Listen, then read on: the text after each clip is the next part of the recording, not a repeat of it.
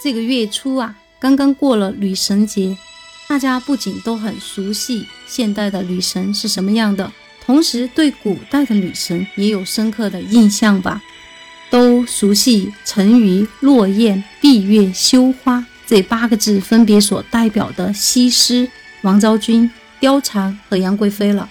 那今天我们要讲到的赵孟俯的妻子是什么样的？也是不是一位女神呢？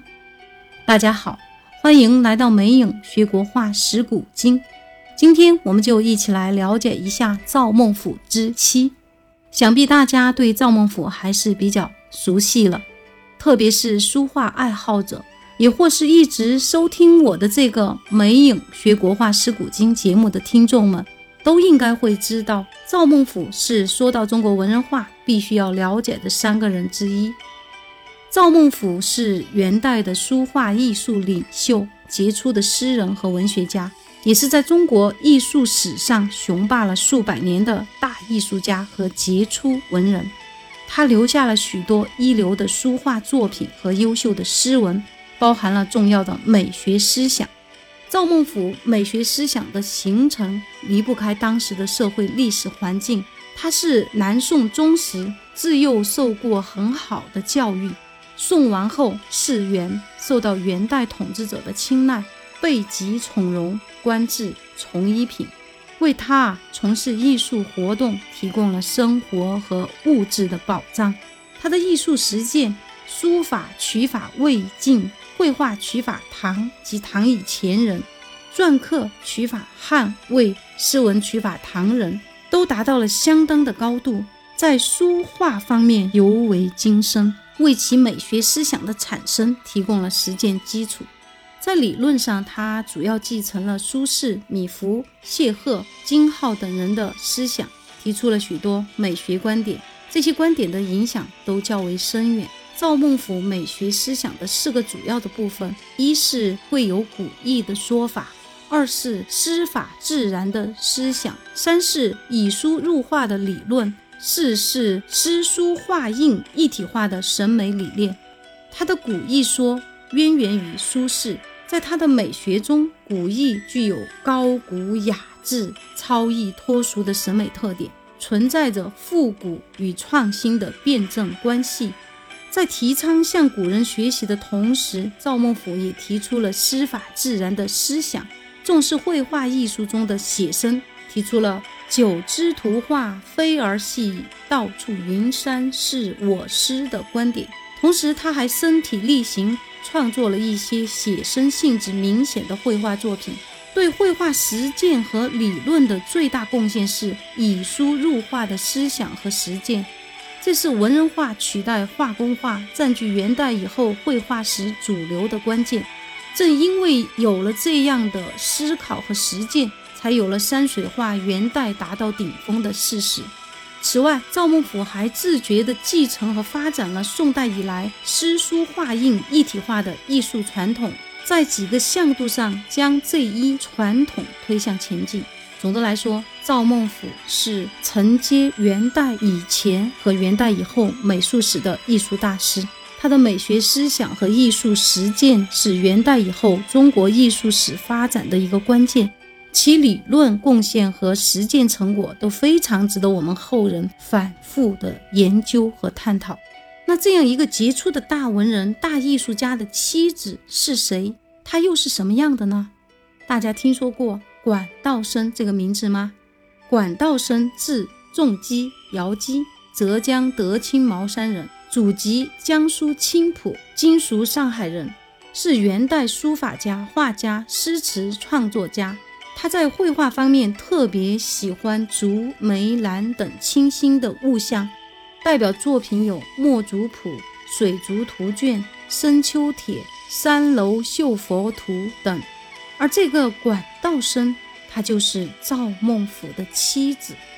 哇，原来赵孟俯之妻是一个秀外慧中、天资聪明的女神。天生才智过人，聪明慧敏，性情开朗，仪雅多姿，生而知之的极高天赋，加上长期而全面的学习，在管道生的童年和少年时期打下了坚实的文学基础，培养了多方面的艺术才能。一千二百八十八年，就是至元二十五年，管道生来到京城，虽没有明确的记载，好像是当年就与赵孟俯认识并成婚，不知是一见钟情还是相互倾慕。使两位旷世才人相成眷属，在之后的一生中相互学习、相互促进、同心同德、相敬如宾，既能各自独立、各有千秋，又能相得益彰、珠联璧合。他与赵孟俯确实是久经考验的天造地设的绝配。尽管唇齿也有摩擦的时候，充满智慧的管道生。在与赵孟俯发生摩擦或出现隔膜的时刻，都能游刃有余、及时的，甚至是预见性的解除他们之间的危机，维持甚至以此加深他们之间的关系。说到这里，我们来了解一首管道生著名的词《我侬词》背后的故事。中年的管道生，玉貌易衰难再好。长期以来的各种家务琐事及社会应酬，将他以前的月华水色消磨殆尽，思想变得更成熟，性情变得暴躁。赵孟俯对婚姻的忠贞便开始动摇。五十岁的赵孟俯想效仿当时的名士纳妾，在这婚姻危机的关键时刻，管道生一不言声吝啬，二不逆来顺受，而是以一种高雅。通达而积极严肃的态度和情怀，创作了这首《我侬词》，表达自己的感受。你侬我侬，推煞情多，情多处热似火。把一块泥捏一个你，塑一个我，将咱两个一起打破，用水调和，再捏一个你，再塑一个我。我泥中有你，你泥中有我。我与你生同一个亲，死同一个国，词中反映了重塑你我的批评与自我批评的科学态度，也反映了你中有我，我中有你的密切命运和家庭责任，成为后来抗力表达情深意笃的千古绝唱。当赵孟俯看到他这首词后，不由得被深深的打动了，从此也就再没有提过纳妾之事。管道生不仅是一位绝代盖世的才女，温柔娴熟的良妻，同时也是一位循循善诱、言传身教的慈母。管道生曾在一首《题画竹》的诗中写道：“春晴今日又逢晴，闲雨儿朝竹下行。春意近来龙几许，声声稚子日边生。”借声声竹笋，表达母亲对儿女的殷切期望。一千三百一十七年，延佑四年，元仁宗册封赵孟俯为魏国公，同时也册封管道生为魏国夫人。管夫人的世称就是源于此，并因为她的书法成就，与东晋的女书法家魏硕、魏夫人并称为中国历史上的书坛两夫人。尽管管道生身为命妇，享受着荣华富贵。但他同岳飞一样认为三十功名尘与土，同赵孟俯一样向往归去来兮。赵孟俯晚年晋升为翰林学士臣子，荣禄大夫，官居从一品，贵卿朝野。但赵孟頫毕竟是从宋时后裔而入元代为官的，所以说依然会受摆布而不得施展抱负，常因自惭形秽而心情郁闷，故潜心于书画以自遣。管道生曾填渔父词四首，劝其归去。其中一词中写道：“人生贵极是王后，福名福利不自由。真的是一扁舟。”弄月迎风归去休，还有一词同样写道：“南望无心路事艰，几时闲去云水边？名与利付之天，笑把鱼竿上画船。”反映了他向往闲逸自由的清淡生活，淡漠凡俗尘世的功名利禄。管道生在绘画方面特别喜欢竹梅兰等清新物象，特别是竹。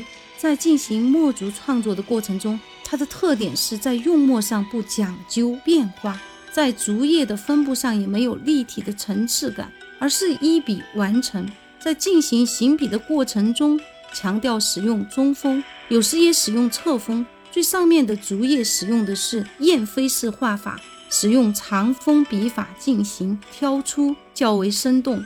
管道生不拘泥于传统的墨竹创作，善于创新。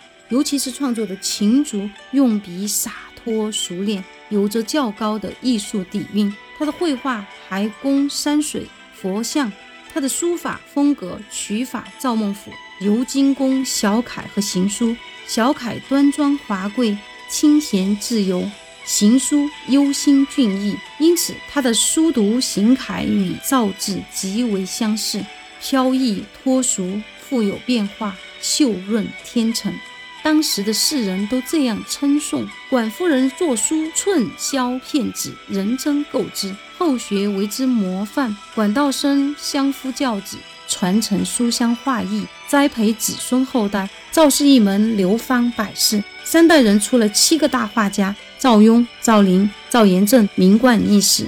与黄公望、吴镇、倪瓒合称为元世家之一的大画家王蒙，有此外婆自小耳濡目染，得天独厚。作为一个封建社会的妇女，在女子无才便是德，封建文化偏见下还如此的博学多才，在上侍公婆、忠从夫君、下教子女的社会伦理义务的沉重负担下。还能够表现出那样诗情画意的浪漫情趣，是多么的难能可贵。管道生既能超脱凡尘世俗之外，又能被社会历史交口称誉；既能处理好古代妇女在家庭社会中的日常琐事，又能摆脱封建束缚，极大的发展和展示出自己全面而杰出的才华。她无愧于中国历史上著名的伟大女性之一。我觉得她更接近于我们现代对女神的定义，与符合现代女神的内涵。